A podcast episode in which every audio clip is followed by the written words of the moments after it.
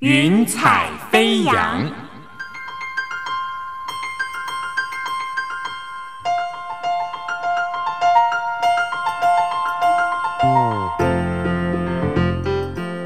让每一朵云彩的生命牵引着你心灵的飞扬。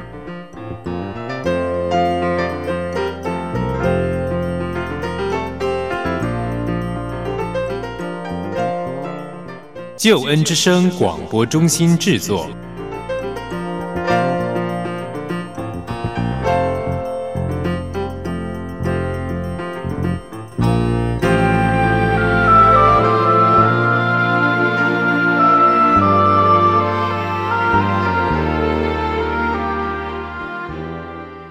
亲爱的听众朋友，平安，欢迎你收听《云彩飞扬》，我是英如，非常高兴在空中和你相会。《云彩飞扬》是台湾救援之声广播中心为你制作主持的生命故事集，很盼望和你分享一个感人的生命故事。让我们一起听听别人的故事，想想自己的生命。最近，英如呢在一篇文章里面读到了一句话，带给我很大的提醒。他说：“爱人需要力量。”被爱需要勇气，存活需要力量，活着需要勇气。而对我而言哦，我觉得在生活里面有梦想也是需要勇气耶。因为呢，我觉得当生命里面最痛苦的事情，就是你每做一件事情的时候，你已经失去了那股热情。不知道听众朋友，你对生活、你对生命有没有热情？你的人生有没有梦想呢？今天云彩飞扬，英如为你邀请到的这位梦想家，他是饶以德。以德因为小的时候他罹患了年多糖症，长大以后他的身高只有一百零四公分。可是这并不影响他对人生失去热情，也不影响他对人生失去期待、失去梦想。今天呢，云彩飞扬，我们就要来听听饶以德的生命故事，也让我们想想自己的生命。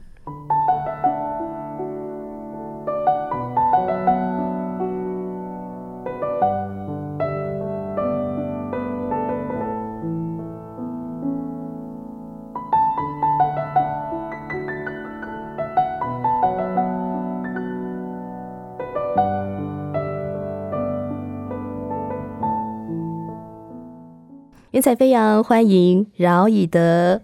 嗨，大家好，呃，我是以德，是以德，我们非常的开心可以邀请你来到我们的节目里面分享你的故事，可不可以跟我们介绍一下你的名字？我的名字就是以德抱怨。那当然，我爸妈取这个名字不是要表现说好像以德是一个很爱抱怨的人，他想表达的确就是说，呃，他们觉得饶恕别人就是要展现出这种以德报怨的精神。所以你爸爸妈妈从小就是教导你要正面积极啊，要喜乐，要盼望，是不是？对啊，常常呃，有时候放学回家说，呃，我好饿哦，或者是呃，我好累哦，今天我妈有时候都会说啊，怎么一回家就讲这么消极的呢？然后让我们都要讲正面的话。回想起来，其实我们从小在这样环境里面长大，的确都是被被这种气氛感染。我觉得就是浸泡在一个很正面、很喜乐的一个气氛里面。嗯，那你有其他的兄弟姐妹吗？呃，我还有一个妹妹，从小我们都是一起玩，所以我们家就是呃一家四口嘛。但是我们觉得我们相处起来其实很很轻松，就是很像朋友一样。小时候我们就是都会，爸妈礼拜六、礼拜天如果教会没有什么事情，我们会一起出去玩。虽然前面有讲过，就是我好像身体不太好，也特别是小时候，大家可能也不能走远或者什么。但是我印象深刻的是，那个时候爸妈都会带我们去搭火车，然后他自己开车去台北市以外、台湾不同的县市去走走看看。然后我也很喜欢，我们家会一起玩很多游戏啊，像什么。大富翁啊，下棋，然后有时候停电了就一起玩捉迷藏。在停电的时候玩捉迷藏，我我特别喜欢跟家里的人一起，我们会看球赛啊，棒球、篮球，很有趣。是在你的家庭里面，其实你常常感受到的就是那个喜乐，就是那个爱，和那个接纳。对啊，但是吵架的时候还是会有。是，但是我觉得，嗯，我但我觉得其实一个家就是这样子，就是大家一定会有意见不同，或者是心情不好、擦枪走火的时候。可是我觉得那个就是爆发之后，隔一两天其实就好，因为大家还是一家人嘛。对，我觉得就会有这种安全感，就是真的吵架或者生气也没有关系。是因为你知道你的家人是爱你的，嗯，他们并不会因为说好像吵架了，这个关系就被破坏掉。那以德现在从事的工作是什么？哦，我现在是在内地会担任文字跟媒体的同工。内地会是说中国基督教内地会，对，它算是一个差会，就是说会耶稣有留下大使命给我们嘛，要到各地去使万民做他的门徒。那所以会有很多的人，他回应这个使命，他成为宣教士。但是其实，在成为宣教士的过程，或者是他到了服饰的工厂，在当地呃传福音的时候，其实有很多需要支援的地方。那差会就是来负责协助这些的工作。就是帮助这些宣教士去到那个地方的时候，传福音的施工可以比较顺利一点。对对对对对，是好像是一个很很大的后面的支持，一个后援的感觉。对，是当初怎么有机会进到这个工作里面？有点说来话长，因为我研究所念的是历史，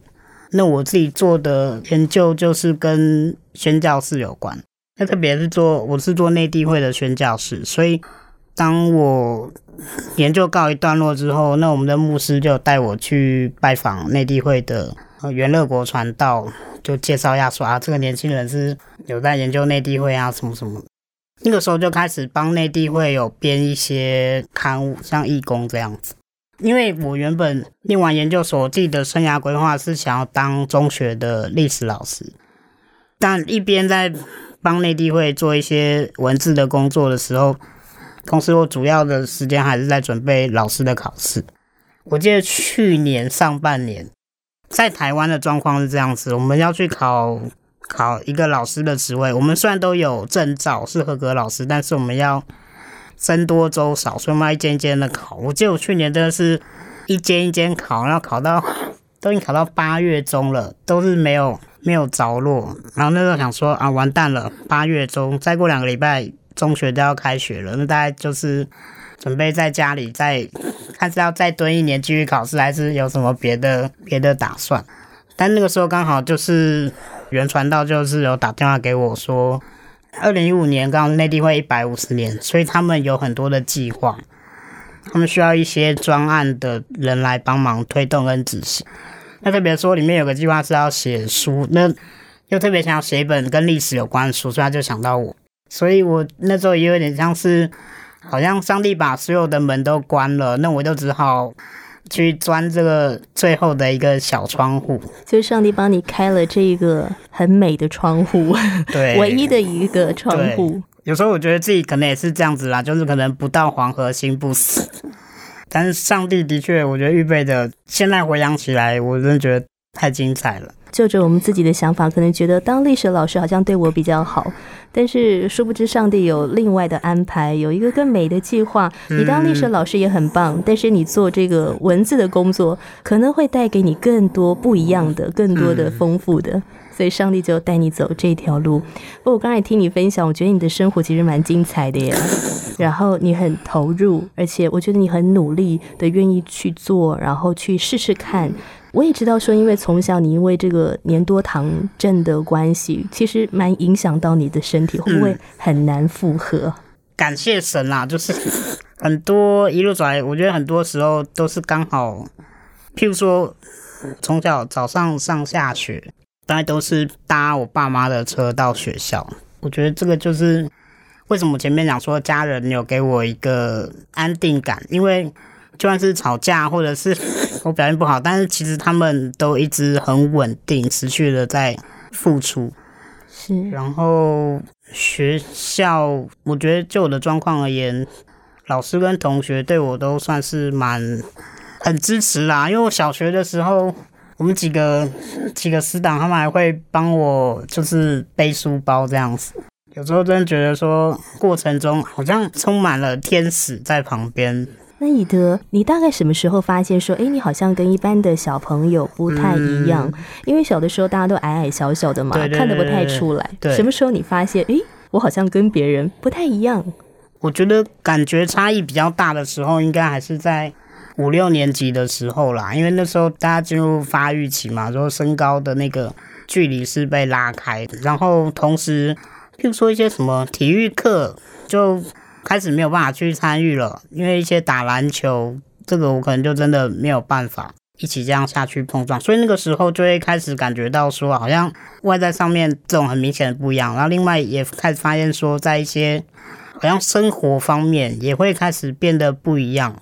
可能一些朋友可以做的事情我没有办法做，或者是他们想要呃一起去做的一些活动，去哪里玩，我好像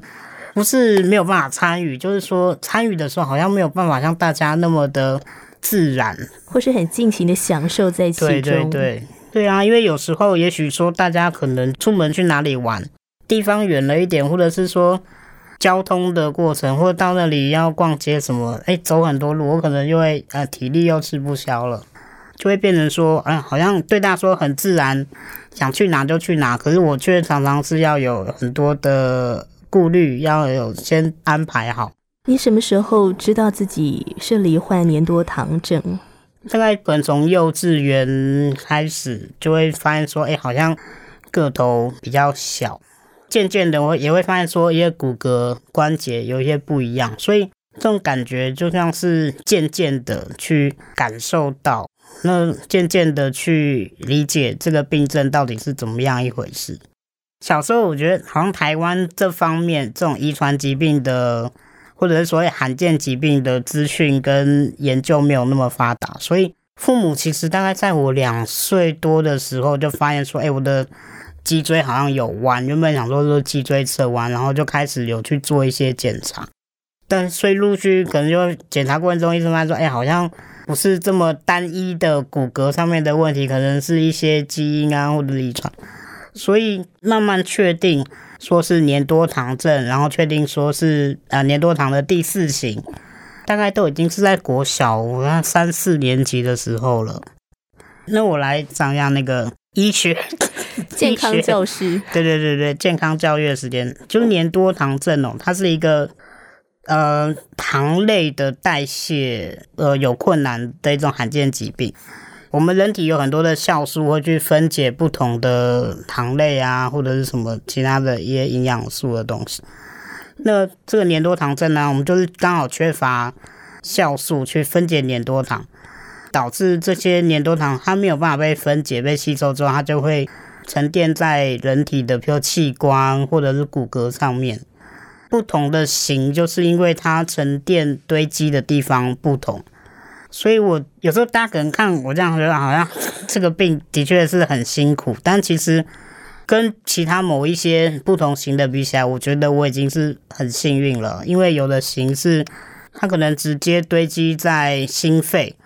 那就可能会造成生命会有即刻的危险。有致命的危险。那也有一些它如果是堆积在眼睛的话，那就会造成失明。那甚至还有一些是可能堆在脑部，那就会造成智能上面的缺损。那我第四型的话，它主要是堆积在身体一些大的关节，所以像我的话，很明显就是，比如身高不高，然后一些关节是变形的，主要是影响活动啦，就是可能我比较没有办法走得那么久，然后那么远，但是在这里还是可以澄清一下。走多了会脚酸，但是不会说看我关节好像变形，就是很多人会关心说啊会不会很痛啊？因为大家可能都看了很多杏林子的书啊，就以为是不是类风湿性关节炎？好，这个在这里可以澄清一下，来感谢大家的关心，这样子。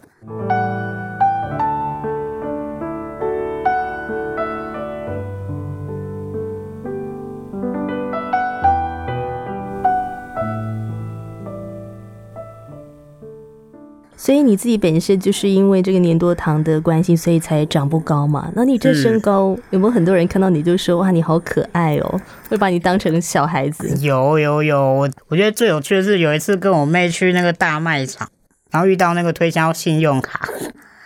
他可能背后看到我们班这样，他就是要拉我妹的生意，就说：“哦，你们家的小朋友好可爱哦。”殊不知，完全就是激怒了我妹这样子。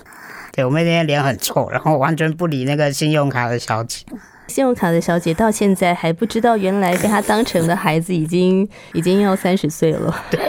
主要是我妹被误认为妈妈，她她可能觉得打击很大了。我是倒倒是还好。那你觉得这样的一个身高啊，或者说这样一个在体格上面的遇到的状况问题，你觉得你在求学的过程当中啊，你刚刚讲到，其实上帝帮你放了很多的天使在你的身边来帮助你，那你有没有遇过一些可能是恶意的，或者是会欺负你的人呢？哦。有啊，我当下可能觉得恶意，但很多时候后来我就是再回来看，如果大家简单回来看，就会觉得说好像可能也不算恶意吧。我记得我小学的时候，经过别班教室，或者是遇到一些别班的人，他们都会指责我，然后嘲笑，然后会说“哎呀，当归啊”，就说啊很矮这个人，就矮冬瓜这样。对对对对对。当然，我现在回想起来会知道说，他们只其实只是。新奇或者是好奇、有趣，我现在不会觉得是恶意，但是当然当时的确在那个时候，就我一个小学生来说，听到还是会觉得有一点打击啦，蛮受伤的。对，但有趣的是，常常很在意的都是我们班的同学，他们就会出来回嘴啊，会骂回去啊，想为你打抱不平。对对对，我觉得非常可爱，我觉得那种。很温暖啦，就觉得有被朋友情意相挺的感觉。那你觉得，因为你罹患这个粘多糖的病症，你觉得父母对你的教导有没有不太一样？还是其实他就是把你当成跟一般的人一样，他就是这样子的来教导你？对父母来说，的确像我这样子的状况，我觉得他们的心里面还是会是比较想要保护。但是大体上，我觉得他们都对我没有什么真的太特别的特别优待，因为我比较特别，我比较大才去开始接触到一些其他的病友，然后我才发现说，哎，我们家好像很多什么应该要特别调整的东西，好像其实也没有帮我调整，我就是这样子去适应啊，然后去摸索。是是在早期，其实台湾对于这个无障碍空间也没有做得很好，但是因为你从小在家里面训练了，对对，像我记得我那个高中的时候，我们那个学校，它整个学校是没有电梯的。高三那一年，我们的教室是在四楼，所以每天一到学校就是等于说先做一个暖身运动啦，就是背着书包这样爬四楼上去。我会觉得很感恩，说，哎，自己刚好也还是可以，还是可以负荷。就说现在回想起来，觉得有一点离谱，但是那时候的确是每天就这样爬四楼上去，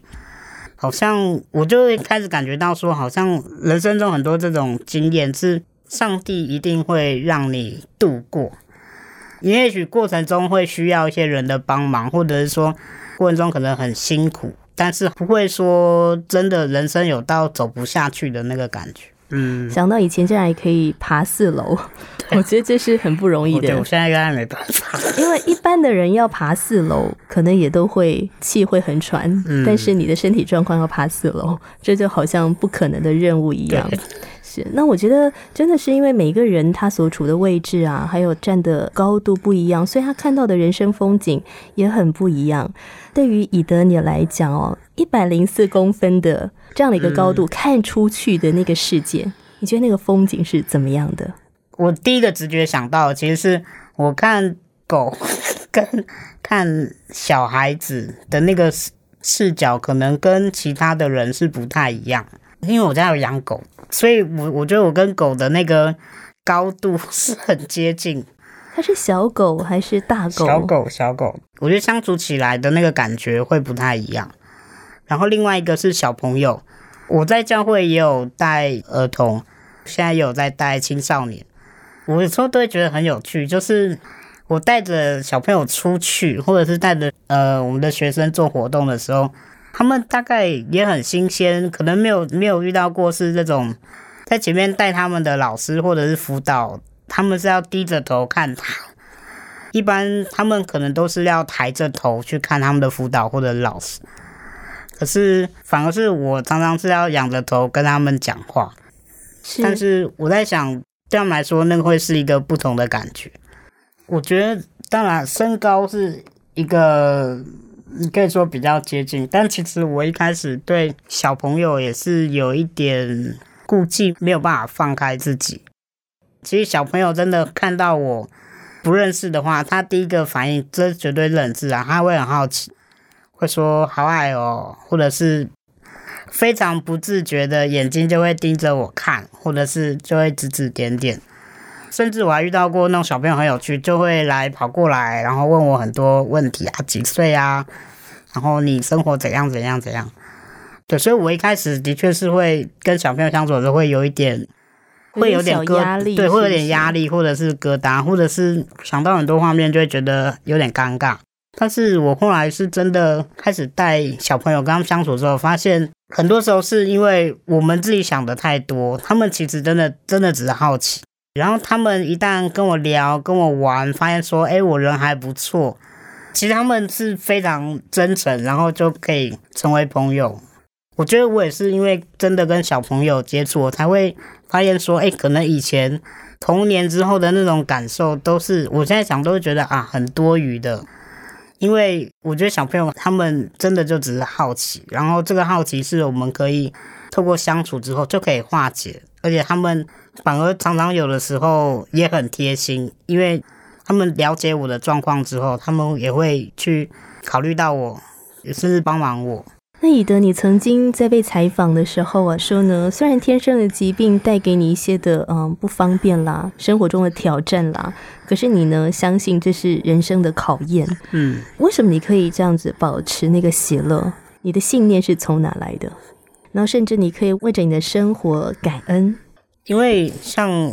像我们的信仰嘛，我们到最后。我们这些相信耶稣基督的，我们最后都会到一个天堂嘛，就是一个美好的地方。对，一个美好的地方。如果说就会想，那如果倒推回来讲，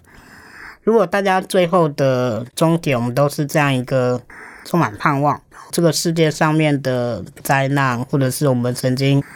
受过的伤害，我们现在可能害怕的事情都不存在的话，我就觉得反过头回来想。其实我们现在在这个世界上经历的，其实都是一些很特别的经验。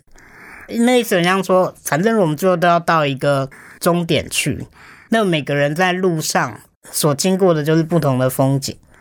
我也有一个感觉说，我的这样子的一个状况，然后我生命遇到的事情，其实就好像是我看到的风景是很特别。对，如果我们常去玩，就知道说有些有些风景，它不一定真的是。好像这么一看就觉得很美，会特别或它会出名，它会成为一个景，是因为它它很稀少，甚至是一般人可能不知道，所以我会觉得说，那如果人生最后都是要到一个终点，那我们所经过的这些，当我们最后站在那个高山的山峰上面看的时候，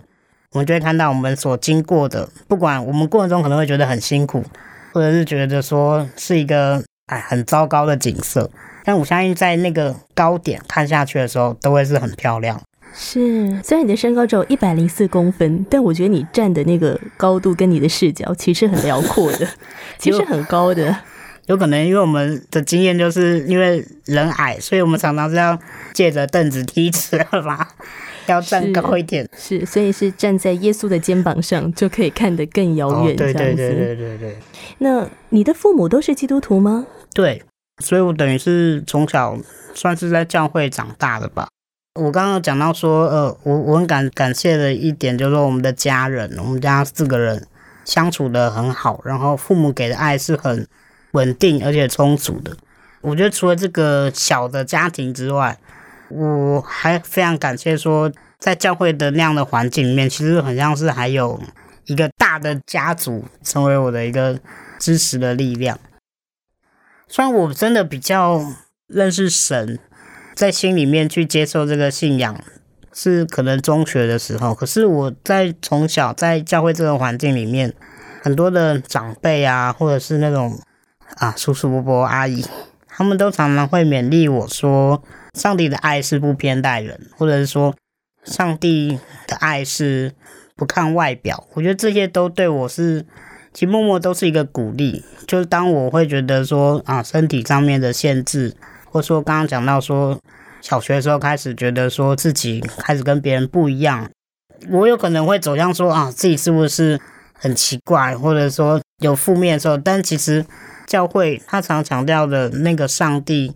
的爱，然后上帝的爱是不像人看人的这种很表面的爱，我觉得对我都是一个很好的鼓励，而且也真的让我知道说，对我是上帝的创造，我是他的孩子，不用真的去自怨自艾或者是自我放弃这样。因为如果是用人的角度来看的话，我们一般人想到的可能是好多好多的障碍，好多好多的困难。可是如果是从上帝的眼光来看的话，那我们就是上帝的创造，那就相信上帝有独特的计划，有独特的美意放在你的身上。那亲爱的朋友，你现在所收听的节目呢是《云彩飞扬》，我是英如。我们在聆听一段音乐过后，我们继续来听饶以德来分享他的生命怎么样真正的来认识耶稣基督，然后怎么样经历到美好的改变。太好了，我好为你高兴呢。你真的答应了，我真的好快乐呢。当你说出好的那刻，你知道吗？天上的天使都正在跳舞呢。他是真的好爱你呀，多渴望你能回家，在你未出生前就爱你了啊。他真的好爱你呀，多渴望你能回家，在你未出生前就爱你了啊。他真的付上代价，为你我的罪被钉十架，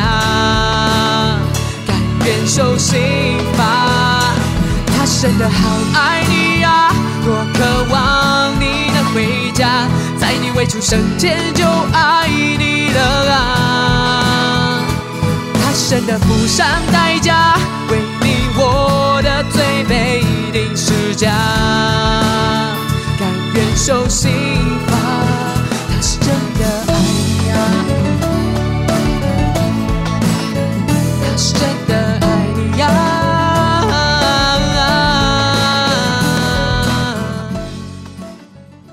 亲爱的朋友，你现在所收听的节目是中之声广播中心为你制作的《云彩飞扬》，我是你的好朋友英如。今天为你邀请到的特别来宾是饶以德。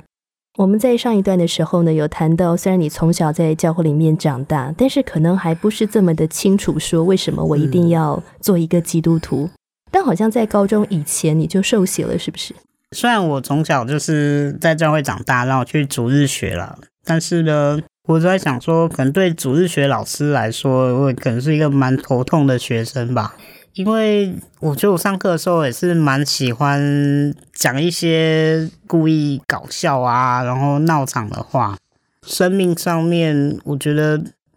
对我来说，上帝是一个很有能力的神，可是我觉得对我来说总是有一个距离感。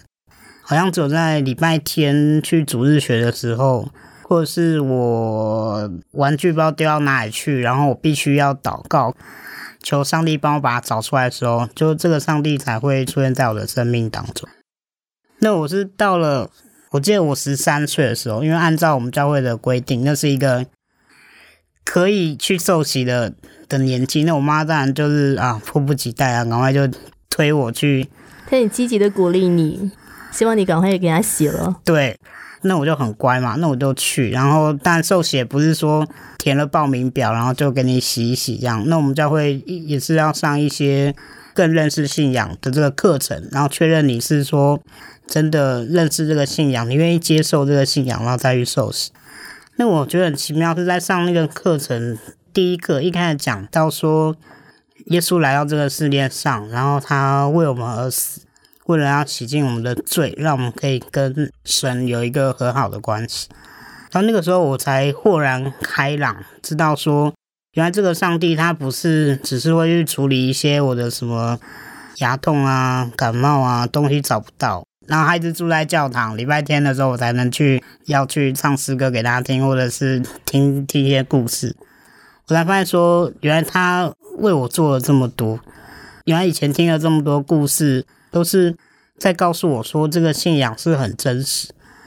在我去接受洗礼的时候，我其实真的知道说，耶稣基督是我的救主，然后我也知道说，他为我舍命，我应该是要用我的这个被他救回来的生命来回应他。所以就不再是以前好像有点被强迫的那种感觉去受洗，而是喜乐的去受洗，然后盼望自己的生命可以回应耶稣的爱。那你刚才有谈到说，因为去参加了这个受洗班，去上了教会预备的课程，所以明白到原来上帝差派耶稣基督来到这世界上是为了要拯救人的生命，因为人有罪。罪的这个部分，你自己的想法是什么？你刚开始就接受了吗？会不会就是也有一些的挣扎、疑惑啊？就其实我也很乖呀。就虽然我的家里给我很多的爱，然后身边什么老师、同学啊、教会很多爱，但其实我觉得小学的我真的是非常的不乖。嗯，像我刚刚讲，主日学上课的时候，我就是会调皮嘛。我觉得在小学的时候。我有个很大的问题，就是我的脾气是很不好、很暴躁，而且特别是对家里的人，可能我在学校都会就是很乖哦，因为我就觉得说，嗯，尊敬老师，然后同学人都很好。可是到家里的时候，常常会好像家里人都爸妈做一些什么事情，然后我觉得不开心，然后我就会就会生气，然后会跟他们就脾气很拗，会大小声吗？会大小声啊，然后就是会，譬如赌气啊，可能我妈怎么处罚我，然后我就反正也要想一个方式来让他们大家都不好受这样子。对，我就我我就我爸妈在这里，特别是我妈啦，因为好像我比较对跟我妈的时候常这样弄来弄去，我觉得我妈真是蛮辛苦。所以耶稣为我们的罪而死的时候，我真的觉得说。我相信对教会或者是对学校的人来说，他们可能都会觉得说，就是啊，以德很乖啊，然后人还蛮好，然后也好像蛮聪明又很正向。但是当我自己问自己的时候，我会知道说，其实我心底总是好像可能有一股气的感觉，就让自己是变得其实是一个很骄傲，然后很不顺服，衍生出来就是会让。家里的人有时候都要被我的情绪影响，就会知道说我是不配耶稣这样子为我死。我知道我是一个很不好的人，耶稣他一定知道我是一个怎么样的人，但他还是愿意爱我。是，我也相信每一个人都有他必须要去面对的问题，跟他需要去突破的境况，而且这个问题跟境况。很多的时候都不是靠着我们自己的力量可以去改变的。你刚才谈到说，不知道为什么的里面就是有一股气，以至于就影响波及到身旁的人。当你信了主，成为基督徒以后，你有思考过说这股气是什么吗？为什么那时候会这么生气？我觉得到了中学阶段，因为那种青少年，然后再加上我刚刚讲，就是开始感觉到自己有些地方跟别人不一样。对我来说，那段时间，这种原本的这种很单纯的小孩子的那种拗脾气，就变得有一点是说，就是会觉得一种一种不公平。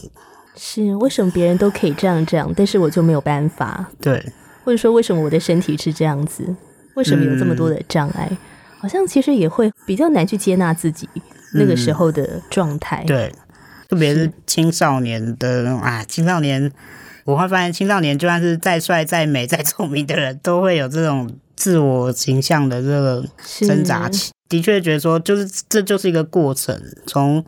小学然后到中学，我觉得我甚至大学都还会有去学到一些这种功课，就再去继续去突破自己，去开放自己。你刚才说到的那股气，我想那是一个非常复杂的一股气，它里面包含了很多。一方面你也知道你要去体贴你的家人，你要爱他们，但另外一方面你又有点困难接纳自己，然后又看到身边的同学啊什么的，为什么自己跟别人不一样？所以我觉得那种心情是非常复杂的。那你觉得你大概是到什么时候开始能够接纳自己、爱自己，甚至你欣赏你自己？我觉得我高中的生活就是对我影响蛮大。因为小学到国中，人生都生活都蛮单纯，因为学校其实就是在念书嘛，然后教会啊、家里，然后同学一起去玩这样子。而到了高中，有时候会觉得说，人生好像不是应该把精力跟心思都放在课业上面。然后那个时候刚好我也是在开始参加我们学校的团契，团契，你是说一群基督徒组成的一个社团，是不是？对社团，所以我们就是几个好朋友，然后大家有共同的信仰，我们会一起，譬如说唱歌啊，或者一起圣诞节啊办一些活动，就是很有意思，就会发现说，人生不是只有念书，或者是说不是只有说我们要去追求一个要好的成绩，然后上好的大学，然后才会有好的工作，就是不是这么单一的一条线，而是有很多种可能。其实上帝给每个人都是不同的可能性，或者他给每个人是不同的才干。是，所以其实我们也不需要太局限自己，好像我只能够做什么，对我只能做这个或那个。但其实，在基督信仰当中，上帝给你的是一个很广阔的天空。我知道你在高中的时候也遇到一个很特别的老师，嗯，启发你的思想。因为我现在做的是跟文字写作比较有关嘛，现在回想起来都是觉得很很特别。就是我高二、高三的导师，他就是一个国文老师，他就是常常会鼓励我们写作。他是基督徒，丽云老师他就是常常鼓励我们，就是很勇敢的把我们自己的想法、我们关心的事情，就是表达在我们的这些文章里面。我觉得我也是在那个时候开始去有一些练习，是把我的信仰，然后我的观察，然后我的感受，就是写在文章里面。他让我想要说，我的信仰不是只是很安全的被放在可能礼拜六、礼拜天去参加教会的活动，而是这个信仰是可以带到我生活的每一个层面，甚至我可能考试的时候要写的作文，我都可以很勇敢的把我的信仰写进去。因为我觉得那个就是那个就是我生活的一部分，我可以不在意说我这样写出来之后，我不用去想说，哎，那个老师会不会不喜欢基督教徒？那个评审会不会觉得这个文章太不中立客观？我觉得我就会不去在意这些，我在意的就是把我想要写的写出来，或者是说把上帝希望我表达出来的东西，我表达出来。他其实鼓励我们，就是勇敢的去做自己，然后不要在意别人的眼光。因为我原本大学刚进去的时候是念会计系啦，读了一年半之后，我就觉得说好像对会计不是那么有兴趣，或者说热情，或者说我也在想说，我并不期待接下来人生还有几十年都要做这一行，我觉得我可能做不太住这样子。那所以那时候我又找一些就是长辈开始谈，我在想说需不需要转系，转一个专业这样子。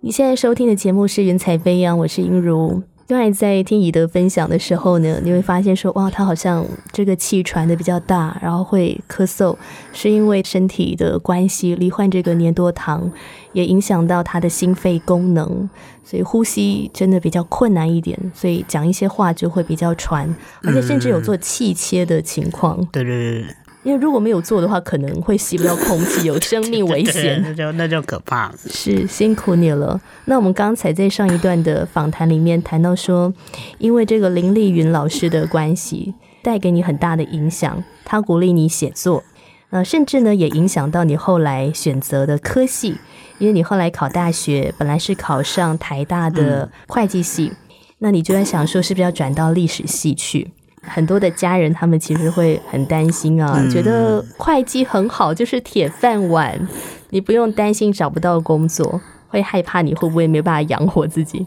那后来呢？你还是决定就是给他转过去了。后来我也有去问我们老师嘛，因为我虽然毕业之后，但是还是蛮常有时候会回去找他，他就跟我说：“李德，你早就应该转系了。”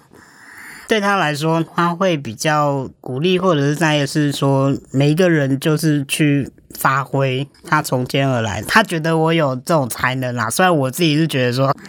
我只是不喜欢会计，我也不觉得我有什么特别历史或者是文科方面的是，真的那么厉害，应该说有兴趣啦。所以我觉得林丽云老师他本身就是一个很特别的老师，嗯，他是个基督徒，所以他看见上帝在你生命里面放下的这个才能，鼓励你就走这条路。而且他是站在学生这个学生的他对他的认识去给的建议，因为像我们有学长 是面对这种要读文科还是要读法科好的这种挣扎，可是他就会去考虑说他家庭的状况，可能经济或者是什么，他就会去建议他去念法。但是像我的话，他又觉得以他对我的认识，他又建议我就是去念文科，所以我觉得他是一个真是很关心学生，然后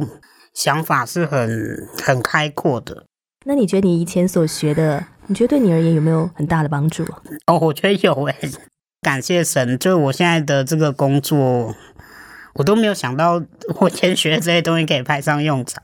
一方面是我们现在要写很多东西，然后也是跟宣教士的工作有关，所以绝对是会需要写作的这个这些能力。但另一方面，除了写作之外，又的确会需要一些资料的收集，还有资料的整理或者是解读。所以好像上帝都帮我预备的很好。听到你的分享，我就想到圣经里面有一句经文说：“上帝使万事都互相效力，嗯，叫爱上帝的人得益处。”这就是一个经历的过程，因为以前也没想过，原来有一天你会成为一个文字工作者。对，是，而且我知道说你出了一本书，可不可以给我们介绍一下这本书呢？应价任务。这样讲到，我会意外的走进这个圈子，也是因为二零一五年是内地会一百五十年。那我们的袁总干事他想要写一本关于内地会历史的书，听他分享，他说他们原本也完全不知道谁可以来写这个书，因为办公室我们人数也很少，那他们都有很多的事情要忙，大概不会有多余的人出来做这样事情。所以当他慢慢的注意到，说我好像怎么考试、面试都这么不顺利，没有找到工作的时候，他他自己是说，他心里面是有一点点的一丝小小的喜悦。就想说太好了，你就可以来做这个工，作。我想这个的确也是神的预备。所以我们后来就，我大概用了一年的时间，就写了这本叫做《英价任务》，是讲内地会在台湾的故事。叫做英价，是因为呃，内地会的创办人戴德生，他一开始有讲过说，他希望内地会他们这些外国的宣教师，当他们来到中国、来到亚洲的时候，他觉得他们是英价，鹰架就是老鹰的鹰，架子的架，在建筑的时候会用到的一个东西，一个辅助工具。对，就是像，譬如我们如果看到工程在进行的时候，我们都会看到工程外面搭的这些鹰架正在施工中，我们可能都会觉得很丑。但是戴德生觉得这些外国宣教士他们自己的角色就像这样的鹰架，他们存在的目的是在于里面的这些建筑，当教会建设达到一个段落，当亚洲本地的教会可以自己起来的时候，这些鹰架就拆掉。他说，甚至可以整组移到别的地区继续去工作。所以这就是我们为什么取名要叫“鹰架任务”，因为我觉得内地会在台湾的工作这段历史大概六十多年，其实就是反映这样的过程。从刚开始来的时候，这么多的外国宣教士来披荆斩棘，来帮助很多的教会建立，帮助很多的事工，像是呃校园福音团契啊，或者是工业福音团契的这种草创。当这些工作上了轨道之后，诶，这些外国宣教师就好像鹰架一样又撤掉了，转而去做一些他们看到台湾还没有人做的工作，像是这几年在做的这种所谓的基层，比如服务业的教会，或者是万华的这种街友，或者是比较边缘人的教会。是我们知道说，翻开台湾的历史，哦，内地会当时候差派了很多的宣教士到台湾来，他们在建立教会、在传递福音的同时，他们也做了很多是基层的方面的工作。在台湾医疗还没有这么发达的时候，是因为很多的宣教士他们到台湾来，也是奠定了一个很重要的基础。对，所以这个书里面都是分成说早期的工作，然后还有中间是包含台湾，我们自己我们也有裁判宣教士到亚洲的其他地区。还有一个部分就是现在内地会在台湾还有六十多个宣教士在服侍，有好几篇我自己晚上在写稿的时候，就是写一写自己都会哭出来，就会觉得说这些宣教士他们来到台湾，那上帝在他们服侍的过程当中，真的给他们很多特别的预备，或者是说他们有时候心里面的那种辛苦，真的是上帝自己来来看到，然后来供应他们。是因为那个时候生活物资也非常缺乏，各个方面啦都很不发达。对啊，所以像譬如说里面有写到说有一个宣教师叫做季贵平，原本在台东，后来有在花莲，就是服侍原住民。我有一次哭，是因为他因为那时候在台湾，他是美国人，他的爸爸那时候过世，他其实都没有办法回去。但是很奇妙的是，他在很难过、觉得没有办法回去的时候，很奇妙是有一株他爸爸给他的植物，在那个时候开花了，所以他心里面得到很大的安慰。而且最特别的是，那株植物之前没有开过花，之后也再也没有开过花。就是那几天，就好像特别来提醒他说，他跟爸爸的关系，也好像是特别上帝借由这个方式来让他知道说，他的这些心里面的煎熬，上帝都知道。而且我想，在基督信仰当中，他所带给我们的一个盼望，就是说有一天会在天家相见。嗯，所以这个生命不是结束的，开花就好像是一个生命的开始。而你自己这个在写他故事的人，也得到很大的激励，写到哭出来，太感人了。对啊，好好几篇都是这样子。这本书里面，我觉得很多的故事，它可能不一定真的是那么，好像场面很大，然后很神奇，可以拍好莱坞电影的感觉。它其实是很平时的，然后我们会遇到的一些问题，或者就只是内心里面的情绪上面的，跟像刚刚讲，因为他思念他的爸爸，或者是他遇到一些经济上面的困难，上帝给他供应。其实我也想传递一个讯息，就是说鼓励大家，就每个人在生活中一定有一些自己的反思，或者是说。感受到人的爱，感受到上帝的爱，其实这些我们也都可以把它记录下来，或者是表达出来。就像我前面讲的那个比喻嘛，如果我们最后都是要上一个高山，我就每个人都有责任要把我们的这一条路上的风景好好的把它记下来，然后最后到山顶的时候可以跟不同的旅人分享。我觉得那是一件很美的事情。有没有想说？将来有一天也可以为自己就是写本传记，分享自己生命中的风景。再再老一点的时候，现在还不够老。现在我们先写一些别的叔叔阿姨的故事。是听众朋友，我们刚才分享的这本书呢，就是以德所写的《鹰架任务》，老鹰的鹰，架子的架，写的呢就是呃基督教内地会在台湾他们曾经开展的许多的事工。那如果你想更多的来了解这些宣教士他们的生命故事，还有他们的信仰的经历的话呢，可以透过这本书《鹰架任务》，你就可以更多的来了解。那以德除了写别人的故事之外，其实你自己也真的是常常经历上帝的。带领，其实你也很喜欢读圣经，嗯，你觉得圣经神的话怎么样带领你，怎么样帮助你？我很喜欢的一个经文是《萨摩记》上的十四章，呃，那里有讲说，那段是约拿丹跟帮他拿兵器的那个少年，然后们去打败一群非利士人，在那里约拿丹有对那个拿兵器的少年人说。或者耶和华为我们施展能力，因为耶和华使人得胜，不在乎人多人少。这个经文帮助我很多，是我们很容易用外在的条件去衡量我们做一件事情有没有可能成功，或者是做之后是不是成功。可是这段经文里面，他讲到的是说，或者耶和华为我们施展能力，因为耶和华使人得胜，不在乎人多人少。他告诉我们是说。当我们真的去信靠神，然后做他要我们做的事情的时候，我们自以为可以去做评断的东西，其实都是变得不准。因为打仗其实最直觉的就是人的多少会是一个关键，然后可能兵器的好坏又是一个关键。同样在几章之后，大卫有说到很类似，就是说夜华神得胜不在乎就是什么用刀用枪之类。所以我觉得这常给我一个鼓励，就是说对我来说，我常就要去一个地方或者要接一个工作，我是一个很容易会去想很多的人，或者是。评估之后，想说啊，自己到底有没有这个能力，能不能够胜任？跟我小时候成长的这种经验有关。很多时候，我要去先想好，要不然突然的状况会措手不及，很可怕，可能无法应变。但是这段经文其实是鼓励我，就是跟着耶和华，跟着上帝就前进吧。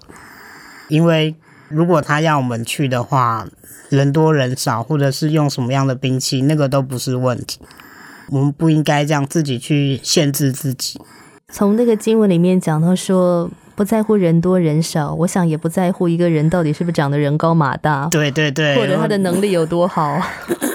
要要是我也活在那个时代的话，可能就可以再加一段，不在乎身高多少之类。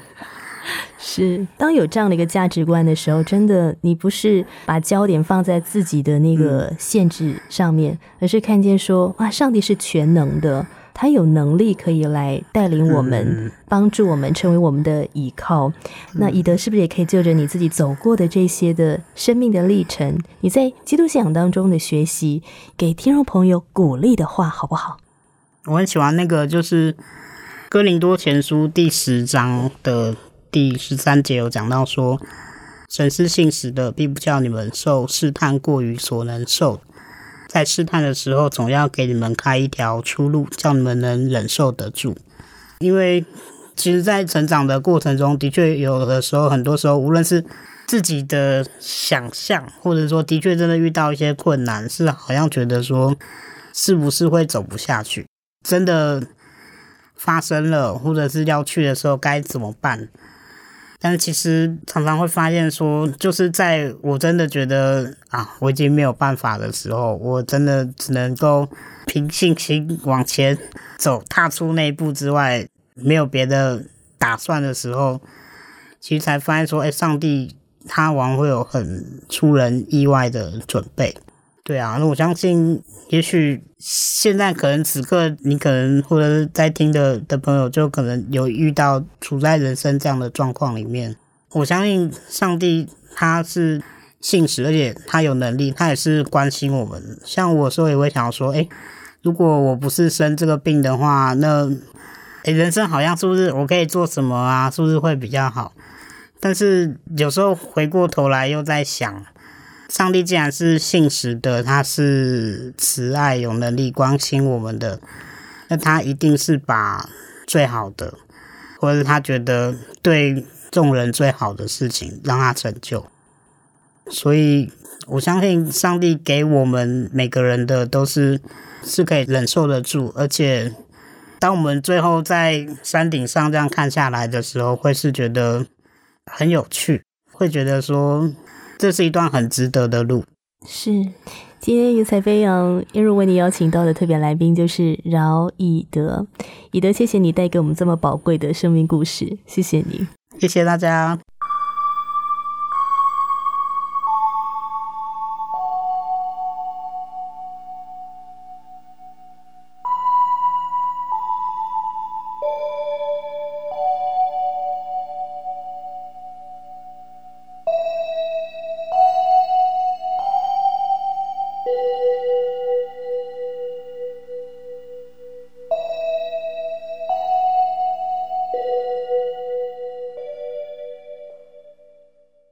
亲爱的听众朋友，平安，我是英如。你现在所收听的节目是台湾救援之声广播中心为你制作的《云彩飞扬》。英如今天为你邀请到的是饶以德。以德从小因为年多糖症的缘故，影响到了他的身体发育，还有他的骨骼，还有他的心肺功能。他的身高一直到现在只有一百零四公分。但是这样的一个身体障碍，他生活里面所面对的困难，并没有浇熄他对生命的那股热情，还有那股盼望。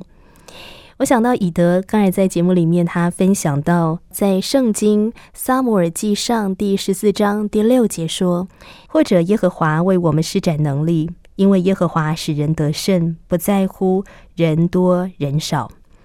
当以德读到了这句话之后，他知道上帝在鼓励他，告诉他说：“不要看自己身体的限制。”不要看自己的能力有多少，而是把自己呢交给上帝，相信神是全能的，相信神能够为他来施展能力。亲爱的朋友，我真是盼望今天透过以德的生命故事，也让我们想想自己的生命，因为耶和华使人得胜，不在乎人多人少，乃是在于他是一位有能力的神。因此，英如真的觉得，不论我们在生活里面遇到什么样的境况，让我们来到这位爱我们的上帝面前，来向他寻求，相信他会为你我来施展大能。那么今天的节目内容呢？我们已经取得了饶以德的同意，将他的故事纳入云彩飞扬福音见证宣教事工，非常欢迎你来索取他的故事 CD。如果你想要更多的认识基督信仰，欢迎你参加救恩圣经函授课程。我们有专门的老师来帮助你认识基督信仰。所以，如果你想要参加救恩圣经函授课程，或是索取饶以德的故事 CD，欢迎你跟英如联络。电话请拨零二二七五四一一四四零二二七五四一一四四。或传真到零二二七五五七八二二零二二七五五七八二二，来信请寄台北邮政四十四支八十号信箱，台北邮政四十四支八十号信箱，请注明“云彩飞扬”节目收，或者写给我“音如收”就可以了。方便上网的朋友，欢迎你使用救恩之声的网站，可以线上收听《云彩飞扬》，还有其他的好节目。也盼望听众朋友可以把这个网站分享给你身边的朋友。节目最后，感谢有晴天和我心旋律音乐施工所提供的诗歌，一如祝福你天天经历上帝的保守、赐福还有带领。我们下一次空中再会了，拜拜。我是空。故的回忆，四处寻找我的心，万片溪水和山林，我心依然无